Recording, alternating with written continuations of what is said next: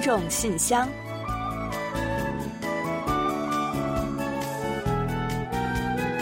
分享最新动态，聆听您的心声。听众朋友们好，我是李璐，欢迎您收听听众信箱节目。听众朋友大家好，我是婉玲，很高兴呢又时隔一周跟大家相会在这里了。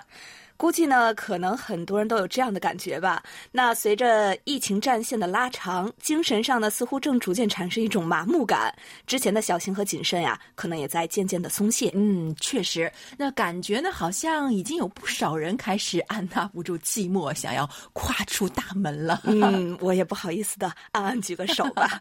很久呢没出去逛了，上个周末呀，特别想去逛逛超市来着。好在呢，最后我 hold 住了啊，呃，就去了一趟空。况还有人迹罕至的公园，享受了一把自由。嗯，你这种心情啊，其实我也特别能理解。你想想看，我们都憋了个把个月了，那没点定力还真不行。可不是，肯定会觉得有些受不了嘛。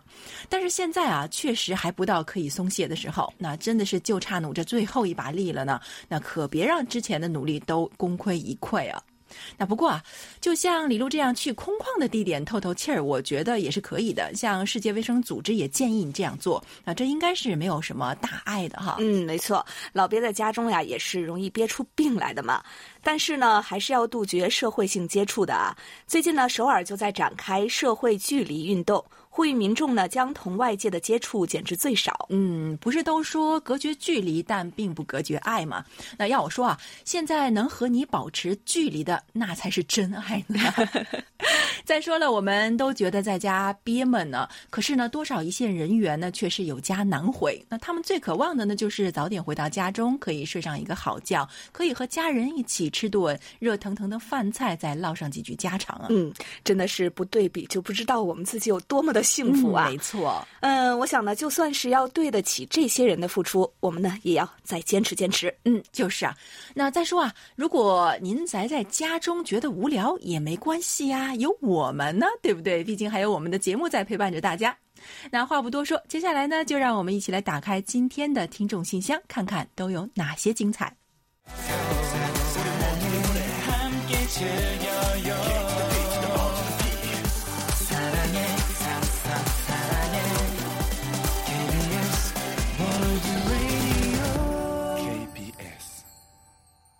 好的，欢迎回来。您现在正在收听的是韩国国际广播电台的听众信箱节目。接下来呢，为您预报一下今天节目将播出的主要内容。嗯，我们本期节目呢，依然还是有韩广动态、来信选读，还有生日祝福等几个小栏目。在生日祝福栏目中呢，我们要一起分享一段楚昌荣听友提供的人生感言。另外，在生活的发现栏目中呢，我们要为您介绍的是刘畅听友提供的生活小智慧：九种味道不好但是很有营养的食物。本月的专题讨论话题，请您聊一聊如何解决高龄者的驾驶问题。有问必答，回答的是河北省单金海听友提出的有关韩国小学教育的问题。另外，在节目最后的点歌台栏目呢，我们要播放的是朱坚平听友点播的一首歌曲。好了，节目呢，我们就先预告到这儿，欢迎您继续收听。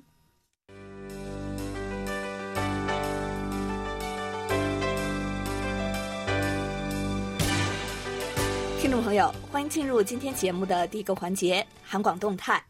首先呢，近期受到疫情的影响，我们呢从三月三号起啊，正式实行轮流上班和在家办公的制度。这点呢，多少会影响到我们的听友服务工作。嗯，没错。那就比如说，最近我们的听众来信负责人汉斌呢，就是因为无法到岗，所以呢，在回复听友的这个邮件工作上呢，就会延迟一些。那另外啊，礼物发放工作呢，也因为这个原因以及疫情对于邮路的影响等等呢，会出现延期。那所以呢，还请广大听友呢多多谅解一下。嗯，是的，我们呢将力争确保服务工作呢不受到更多的影响。另外呢，近期我们中文节目进行了整体的改版，想必啊已经有不少听友听到了新的节目形式还有内容。如果呢您有任何的建议或意见，都欢迎大家呢畅所欲言，积极反馈给我们，帮助我们来进行改进。好的，最新动态呢我们就先介绍这么多，下面呢我们来公布一下本期节目的获奖听众。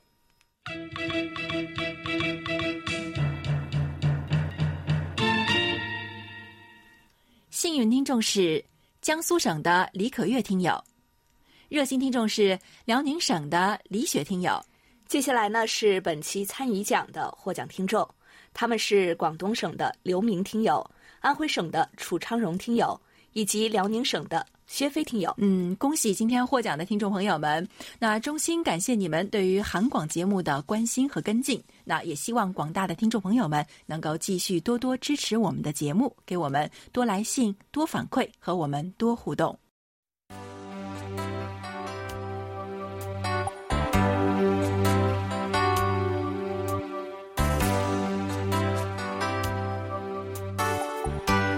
众朋友，现在是来信选读时间。今天继续为大家选播几位听的来信，并解答听友提出的问题。嗯，另外呢，还要提醒大家一下啊，稍后呢，我们将在节目最后的点歌台环节介绍我们的联络地址，请还不太清楚的听友们呢，提前做好准备，到时候呢，留意一下。或者呢，您也可以进入我们的官方网站去查询我们的联络方式的详细内容。那我们的官网地址呢，也将在稍后一并为您做介绍。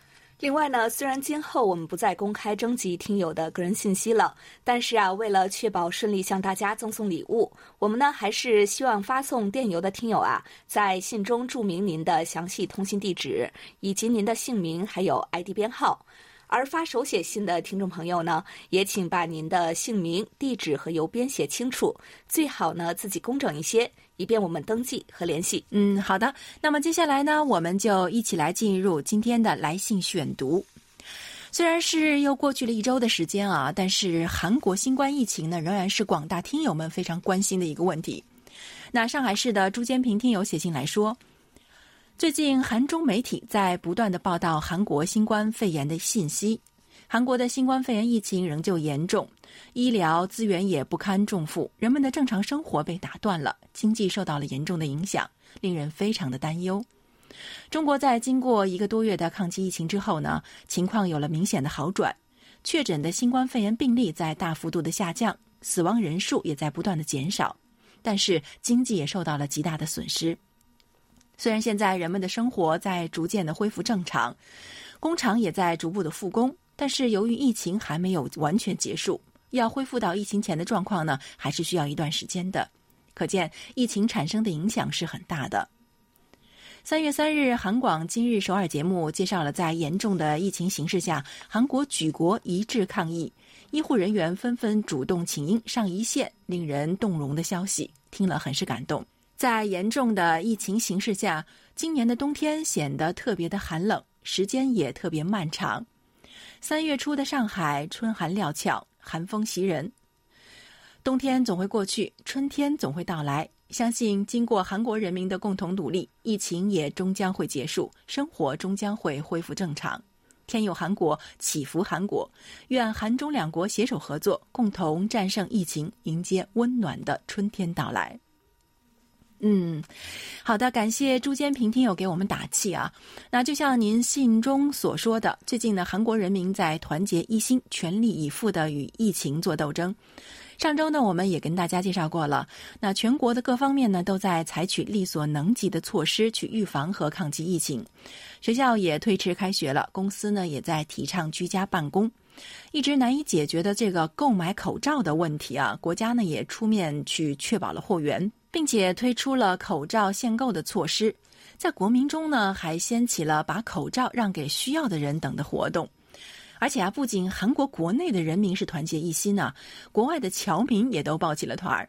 那我看朱坚平听友呢是生活在上海啊，应该知道在上海呢其实有不少的韩侨的。那自从疫情爆发之后呢，在上海的韩侨们就开展了自助和互助行动。特别是为了帮助那些正在酒店隔离或者是居家隔离的商户们，他们就自发组织起来，那为同胞们去送去了各种各样的生活用品，那还有韩国料理什么的，那还有呢是医生们为侨民们去远程看病，韩企呢也支援了各种物品等等。所以您看啊，那韩国人民这么坚韧和团结，虽然与疫情的这场战斗是必定很艰难的，但是再难也难不到一个团结一心的国家。再说呢，还有包括中国在内的很多友邦的支持，还有像各位听友一样心系韩国的好朋友，那这场仗啊，我们怎么可能赢不了呢？嗯，就像朱建平听友说的啊，春天都到了，胜利还会远吗？另外呢，朱建平听友在信中还提到，他说啊，感谢李璐播出了我的信件，也感谢韩广播出了我点播的歌曲。那此外呢，收到了韩广用挂号寄来的我的幸运听众奖品和韩广的资料。那奖品是韩国的传统工艺品，是一种漆器，那礼品非常精美，那我很喜欢，在此表示感谢。嗯，是的，从上周开始呢，就有听友们陆续写信来说是收到了韩广的礼物了，大家都很喜欢，那这也让我们很开心。那不过呢，刚刚其实我们也介绍过啊，最近呢，由于我们韩广呢实施这个疫情期间的特别工作制度，那这段时间的礼物寄送呢也会受到一定的影响，所以呢，还请广大听友的见谅。那另外呢，朱坚平听友在信中还说啊，他希望点播一首歌曲送给韩广和韩广的朋友们。那我们将在节目最后的点歌台去满足您的这个要求。好了，感谢您的来信，也感谢您的关心和祝福。好的，非常感谢朱坚平听友。那接下来呢，我来介绍一下江苏省李可月听友的一封来信。他说：“问候亲爱的韩广家人们，春安！非常感谢李璐、婉玲和汉斌。”台历和监听员礼物我都收到了，即使是邮路慢了一些也没有关系，反而让我觉得在这个非常时期收到你们寄来的礼物，感到更加的珍贵和亲切。嗯，谢谢您的理解啊。呃，刚刚呢，您应该也已经听到了，之后呀还会有一份幸运听众的礼物呢到达您的手中。虽然不知道要耗时多久才能送达，但是啊，呃，不是又可以让您多一份期盼和喜悦之情了吗？另外呢，李可月听友啊还在信中问道：“监听员礼物是什么？我叫不上来，能告诉我它的名字吗？”不过背面印有 KBS World Radio，就是非常珍贵的礼物了。正面的花朵凸显在黑色背景上，显得高贵典雅，我非常喜欢。谢谢你们。嗯。那由我来为您揭晓谜底吧。这次的礼物呢是一个精美的罗甸漆器摆件儿。呃，罗甸漆器呢是韩国传统工艺的精髓代表，尤其呀是适合女性朋友们作为装饰品来使用。当然了，男性朋友们呢也可以摆在家中来观赏。李可月听友还在信中说，韩广寄送的每一件礼物都非常精美细致，特别是我想到了以前收到的一把雨伞。韩国元素非常浓厚，就是英祖迎娶真纯王后的仪仗场面。收到礼物的当时，我还没有什么概念。看完了韩国电影《私道》和《逆鳞》，才印象深刻。说到韩国电影，我是非常关注的，《寄生虫》也是在网上刚刚出现时就立刻观看了。玉子其实也非常好看。是的，玉子呢也是奉俊昊导演的作品，也曾是一部掀起话题之作啊。呃，无论是故事还是风格呢，都同《寄生虫》有不小的差异。我也推荐呢，还没有观看的朋友们呢，可以去看一下。李可月听友还接着问道：受疫情影响，韩国中小学是三月二十三日开学吧？我们这里目前通知是三月十六日复课，宿迁十三例已经全部出院，感染病例归零了。希望韩国也尽快取得这场抗疫的胜利。是的，截至目前呢，韩国开学时间暂定三月二十三日，但是啊，今后估计还要根据疫情呢做进一步的确定。呃，我看到中国的学校呢陆陆续续准备开学了，很为大家感到高兴啊。韩国呢也要加加油，我们呢也都盼着复工复学的那一天早点来临呢。另外呢，李可月听友还同我们分享了一个让我们非常感动的消息，他说：“这些天我配合学校。”忙于购买医用口罩的事情，几经周折，终于尘埃落定了。写好标语，这两天就可以寄送给我们的友好交流学校了。他们地处庆北，是我们学校师生和结对家长们记挂的对象，是和我们有着深厚友谊的韩国亲人们。希望他们加油，保护好自己和家人。我们都翘首以待友好交流工作的再次开启。真的是特别特别的感谢李可月听友还有贵校所做的这一切努力。大家呢应该都知道啊，庆北呢是这次韩国疫情的重灾区，而且啊，当前呢韩国确实有比较大的这个口罩缺口。我想你们的这次行动呢，真的会解当地学校老师和孩子们的燃眉之急。那记得之前呢，您就多次来信介绍过双方互访的不少趣闻。相信经过这次的同甘共苦，你们的友谊呢会更开花结果，而这也是韩中人民的友好情谊。谢谢李可月听友，就让我们以您信尾的最后一句话来作结吧：凝视窗外，春已来，花已开，相信疫情很快就会结束，一切都会好起来的。嗯，患难见真情啊！非常感谢李可月和您的学校。另外啊，自从我们三月二日进入春季改版以来呢，就有不少听友写信来祝贺，并且呢提了一些建议。天津的冯杰听友写信来说：“KBS 的各位老师朋友，大家好！二月二十四日收到了柜台送给我的二零二零年监听员的礼品，是一套非常漂亮的摆件，我很喜欢，相信其他收到的朋友们也都会喜欢的。”谢谢韩广准备的这份厚礼，我会继续努力做好今年的工作。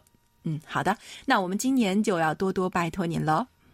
冯杰听友在信中关于改版后的节目还说了一些他的感想。他说，从三月二日开始，韩广节目进行了新一年的改版。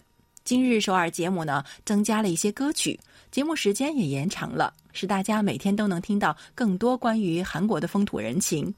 看韩剧学韩语呢，改为周一教新内容，周二到周四是重播复习。那我想，这对于韩语初学者也是会很有帮助的。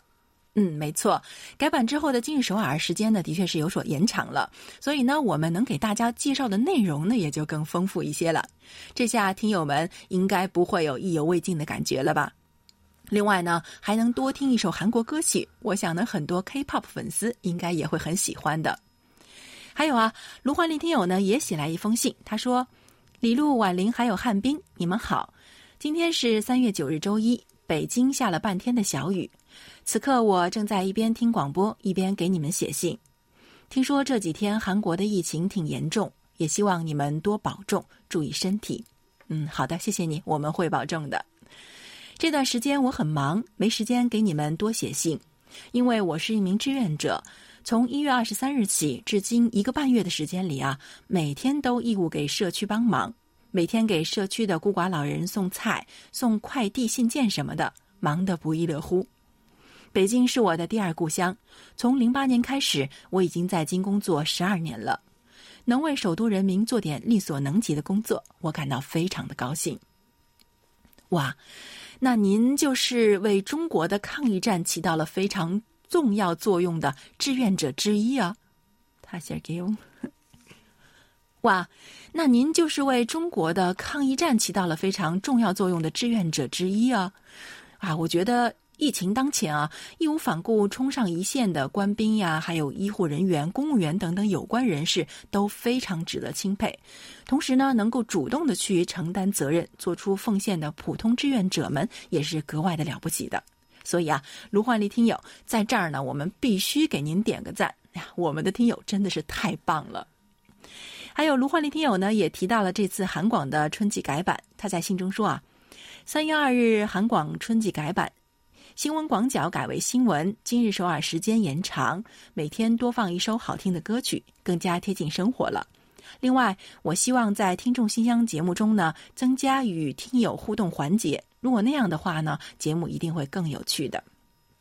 嗯，的确啊，多一些与听友的互动呢，也是我们最希望的。那我们会在节目中多安排。当然呢，也请各位听友呢多多来信，这样呢，我们的互动的机会才会更多嘛。还有啊，卢焕丽听友在信中呢也说，他希望点播一首歌曲。那我们呢会在今后的节目中为您安排，请您继续关注我们的节目。好了，再次感谢两位听友的来信。好的，谢谢两位听友。那接下来呢，我来介绍一下辽宁省李雪听友的一封来信。他说：“亲爱的李璐、婉玲、汉斌以及韩广所有可爱的家人们，你们好！在这里首先问候在前线的医护人员。”深感敬佩又心疼每一位医护工作者的辛苦。现在韩国新型冠状肺炎疫情严重，还请韩广各位家人们都做好防护，注意安全。大家要记得勤洗手，戴好口罩，身体最重要，平安是福。愿我们韩中两国同舟共济，互帮互助，抗击疫情，加油！谢谢李雪听友，韩中两国呢是多年的友好邻邦了。这一次的疫情呢，更是让我们看到了双方共克时艰的坚定面貌。在中国疫情严重的时候呢，韩国毫不犹豫地伸出了援手。现在呢，中国疫情好转了，韩国又面临着挑战，中国呢又反过来在帮助韩国，让我们很是感动。李雪听友在这个特殊时期呢，还顺利收到了我们的包裹。他说：“感谢之意溢于言表，辛苦每一个默默付出的人。很感激又很高兴收到韩广二零二零年监听员精美礼物。韩广每一年的监听员礼品都是那么精致漂亮，今年也不例外，是我最为喜爱的富有韩国传统的罗甸漆器工艺品。有的听友说这是托盘镇纸，但我已经把它放在客厅里，成为了小摆设，给家里增添了许多美丽的点缀，赏心悦目。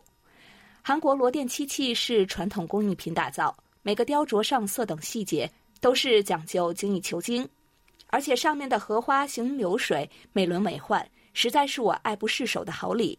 同时，也深表感谢韩广送上如此精致美观的工艺品，我会倍感珍惜。谢谢。嗯，刚刚呢，我们也为李可月听友做了说明，希望有疑问的听友啊都能够解惑。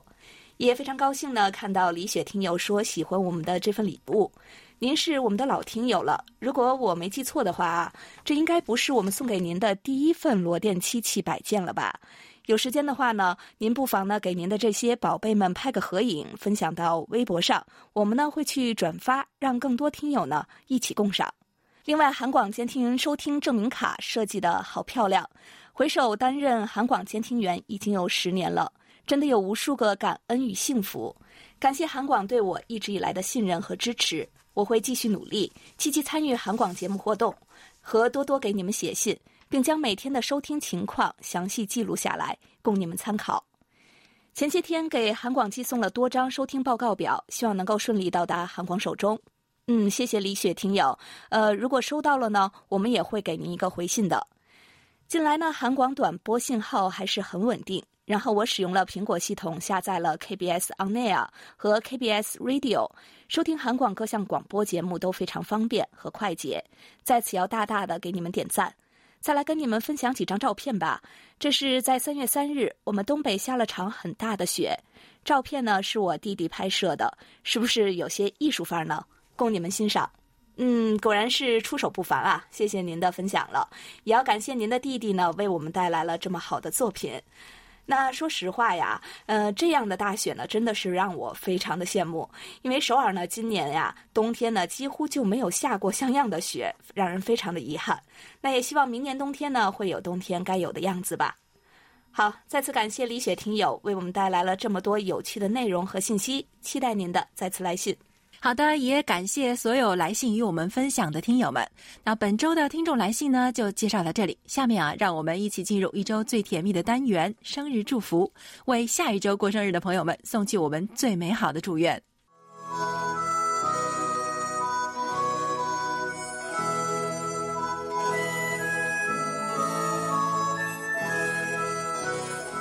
每个生命都是独特且美丽的。组合在一起，共同谱写出了一曲婉转动听的生命之歌。此时此刻，在韩广这个大家庭里，让我们把最真诚的祝福送给您。欢迎来到生日祝福。首先呢，我们送给即将过生日的听友们一段由安徽省楚昌荣听友提供的人生感言：笑。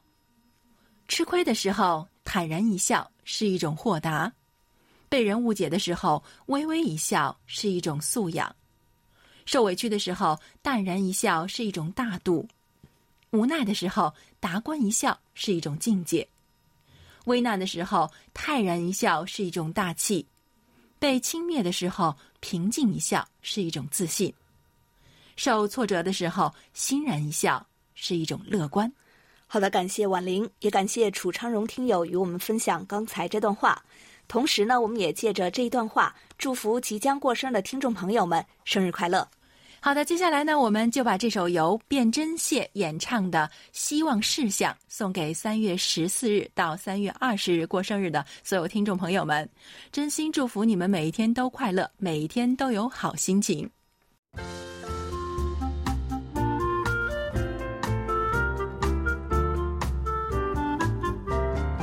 生活中的点滴值得发现，生活中的小精彩无处不在。让我们做您的小助手，带您去了解生活中那些您不熟识的小窍门、小秘诀，给您的日常多一点温馨的提示。欢迎大家进入生活的发现。今天呢，我们为大家介绍的是黑龙江省流畅听友提供的九种避之不及的重口味食物，其实都很营养。嗯，不少美食呢都是在吃之前会拒绝，但是啊，吃完后呢觉得好香啊。嗯是的，虽然呢它们真的不好闻，不过呢一旦吃了第一口，就再也无法抗拒这种奇特的美味了。那马上呢，我们就带大家一起来了解一下，究竟都有哪些如此奇特的食物吧。嗯，第一名就是香菜。那香菜的特殊气味呢，使得它在生长过程中呢很少会遇虫害，所以呢吃起来呢也更绿色、更放心一些。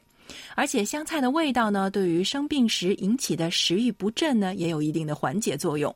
还有啊，香菜呢还有温胃驱寒等作用呢。嗯，其实对香菜的喜好呢，真的是因人而异的。嗯喜欢呢是真喜欢啊，讨厌呀也是真讨嗯，厌。没错。不知道大家是怎么样的呢？其实很多韩国朋友啊，就受不了这个香菜的味道。那我就听说啊，有很多人在去中国旅行之前啊，别的句子不学可以，但一定要学这句。不要香菜，嗯，是的，可以理解，就像很多中国人接受不了苏子叶一样、啊。对对对，嗯。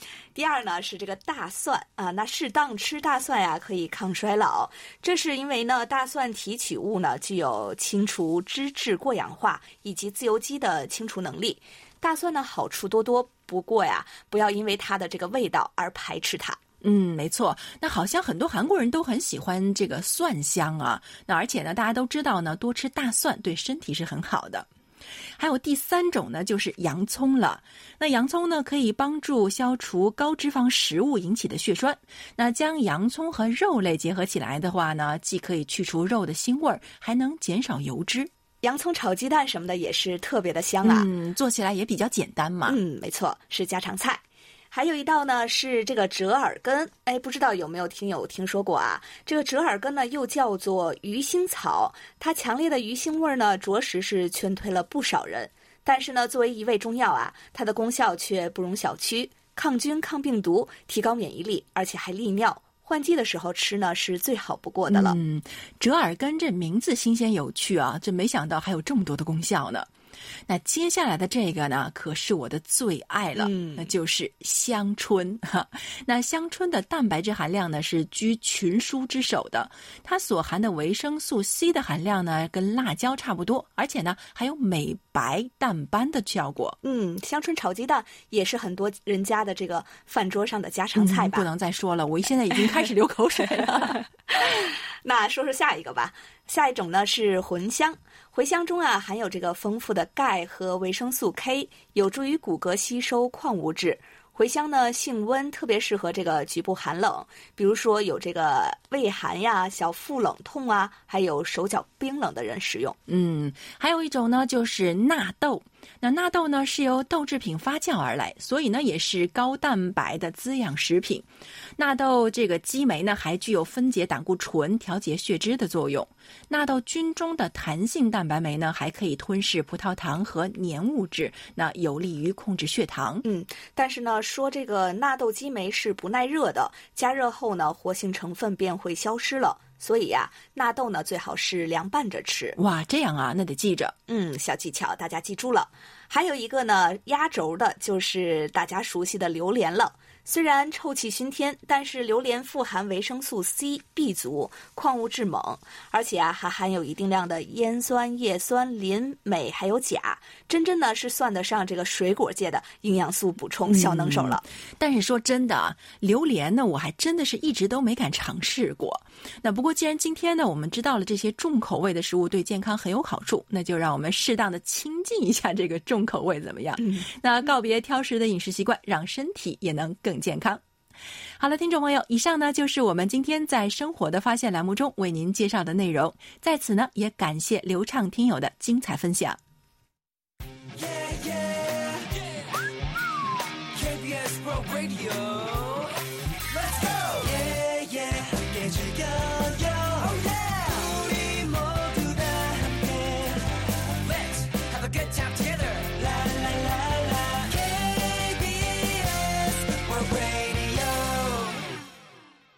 好的，欢迎回来，这里是韩国国际广播电台的听众信箱节目。下面呢，我们一起来进入今天的专题讨论环节吧。首先呢，强烈呼吁广大听众朋友们还是多多来信，参与一下三月份话题的讨论。如何解决高龄驾驶问题？嗯，接下来呢，我们再为您介绍一下四月份的讨论话题内容。四月份的话题是流感、冠状病毒、口蹄疫、禽流感等等传染病呢，频频以更强势的姿态出现，并且随着全球化的加深而不断的蔓延，直接危害着全球人类和生物的生存。不少专家学者呢对此提出了警告，还有人担心未来传染病会大流行，将对全球构成更大威胁。您对相关问题有何看法？嗯，如果刚刚您没有听清楚我们的话题预报的话呢，在我们的官网上呢有专题讨论板块，您可以查阅一下。那欢迎大家多多参与每月的话题讨论，畅所欲言。幸运的听友们可以获得奖品哦。接下来呢，再来介绍一下本月的话题吧。近年来，高龄驾驶者引发的事故在全球频发，但是呢，随着老龄化的不断加深，老人出行又是一个非常现实的问题。您认为应该有哪些对策来解决高龄者的驾驶问题，规避相关风险，同时呢又可以方便老年人出行？嗯，好的。接下来呢，就让我们一起进入今天的专题讨论。那今天呢，要跟大家分享的是天津王丽听友的观点。他认为高龄驾驶是存在很大安全隐患的行为，毕竟年龄不饶人，多数高龄老人难以胜任驾车过程中复杂的交通状况。给自身和他人带来威胁。我觉得收回高龄老人的驾照是势在必行的正确措施，有助于防患于未然。绝不能因为部分高龄人士体格足够好，还可以正常驾车上路，就对所有的老人迁就。等出了问题再采取行动就晚了。我们不能听任这种具有普遍性的事故一再发生。要解决高龄者的出行问题，可以采取其他切实可行的方案。如今，公交车、出租车也是四通八达、遍布城乡，完全可以替代自驾车。一般出行可以乘坐公交车，必须自驾的应当有人陪同，可以求助子女、家政服务人员、社区或者是志愿服务人员。提倡老年群体互帮互助，能够解决生活中的大部分需求。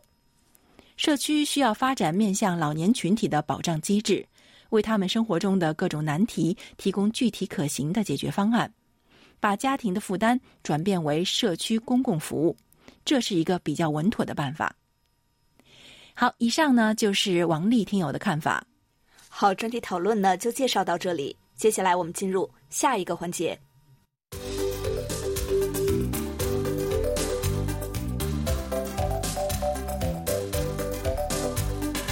有问必答。今天呢，我们请洪一贤来回答河北省单金海听友提出的问题。他的问题是，请易贤老师介绍一下韩国的小学教育与小学建设情况。好，接下来呢，我们就请洪一贤来回答单金海听友提出的问题。听众朋友，大家好，我是易贤，今天我来回答单金海听友的提问。韩国的小学教育呢，属于义务教育，以六到十一周岁儿童为对象，教授日常生活所需要的基础知识。韩国的小学呢，基本上免交学费，但是校方会征收为数不多的学校运营支援费等基本费用。韩国小学的历史可以追溯到十九世纪末的朝鲜王朝末期，随着近代教育制度的引进。一八九四年，在首尔亮相了第一所公立小学——汉城师范学校附属小学。韩国的小学名称呢，一九零六年改为普通学校，然后经过一九二六年的寻常小学，还有一九四一年的国民学校，一九九六年再改名为初等学校，并直到现在。学制呢，从寻常小学校起，从四年制改为六年制。目前小学的教学科目呢，有国语、数学、社会科学、道德、体育、音乐、美术、实用课、英语等十个科目。英语呢，是从三年级开始教学的，年均授课时间从八百七十个小时到一千零八十八个小时不等。其中包括一百零二个至一百六十八个小时的课外活动。以二零一七年为基准，全国的小学呢共有五千二百多所，其中京畿道地区的小学最多，有一千两百多所，其次是首尔，有六百多所。韩国的小学呢，绝大部分是国立或者是公立学校，占了百分之九十八点六，私立小学仅占百分之一点四，只有七十多所。私立小学的学费比较贵，年均学费是八百五十四万韩元。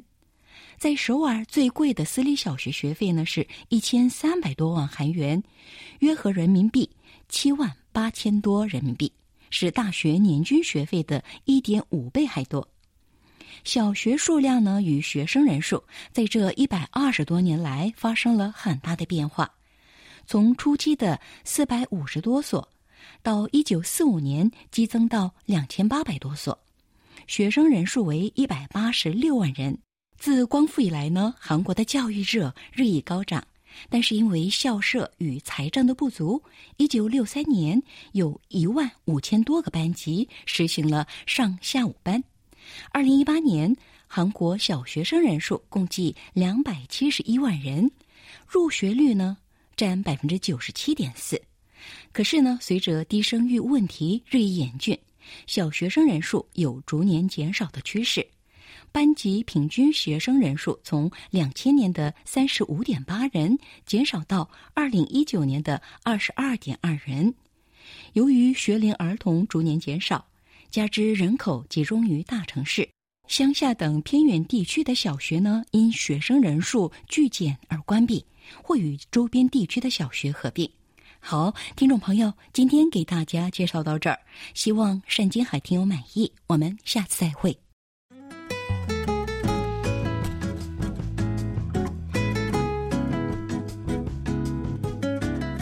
快随韩广一同关注韩国电影吧！在韩国电影《寄生虫》折桂奥斯卡四大奖项后，世界影迷的视线都集中到了韩国电影上。你也想赶上时尚吗？是否因错过某一部韩国电影而感到遗憾，或为不知从哪一部开始看起而迷茫？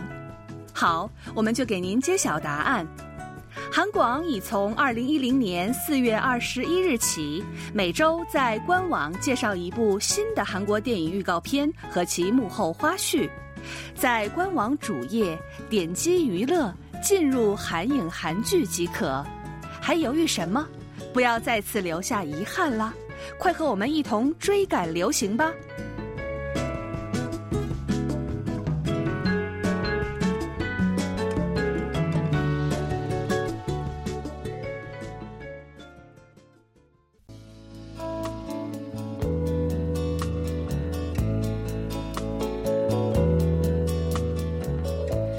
最后是点歌台栏目。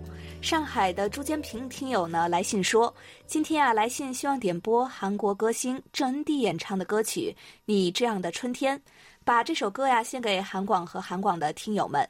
愿冬天呢尽快过去，春天尽快到来。嗯，感谢朱坚平听友点歌送祝福啊。那不管冬天有多寒冷，春天呢都是会如期而至的。